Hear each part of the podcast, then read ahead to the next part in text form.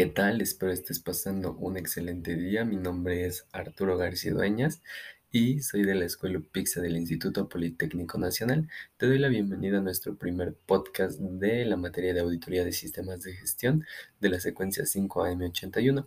El día de hoy vamos a hablar de un tema muy importante que se llama conocimientos y habilidades genéricos de los auditores de sistemas de gestión. Así que te doy la bienvenida y vamos a empezar.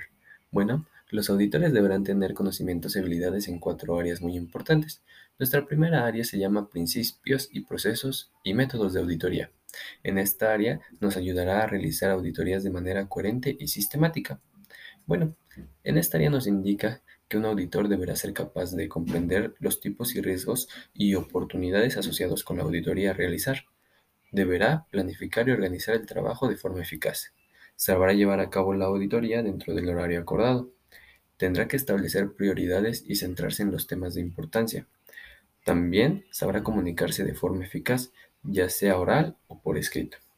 Tendrá una gran capacidad para recopilar información y verificar la pertinencia y exactitud de esta. Sabrá comprender y tener en consideración las opiniones de los expertos técnicos que le puedan aportar. Deberá de auditar un proceso de principio a fin. Bueno, deberá confirmar que la evidencia de la auditoría es suficiente y apropiada para apoyar a los hallazgos y sus conclusiones. Sabrá evaluar los factores que pueden afectar a la fiabilidad de los hallazgos y conclusiones de la auditoría.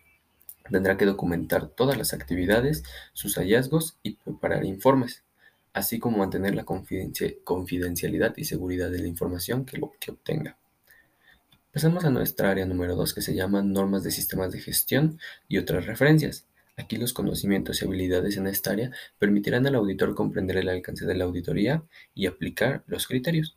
Aquí vamos a incluir las normas de sistemas de gestión o algunos otros documentos normativos o de orientación, la aplicación de normas de sistemas de gestión por parte del auditado, las relaciones e interacciones entre los procesos de los sistemas de gestión, Después está nuestra área número 3 que se llama la organización y su contexto. Aquí, los conocimientos y habilidades permitirán al auditor comprender la estructura, el propósito y las prácticas del sistema de gestión del auditado, las que pueden ser las necesidades y sus expectativas de las partes interesadas, el tipo de organización, su gobernanza, tamaño, estructura, funciones y relaciones, los conceptos generales del negocio y de la gestión, y por último, los aspectos culturales y sociales del auditado.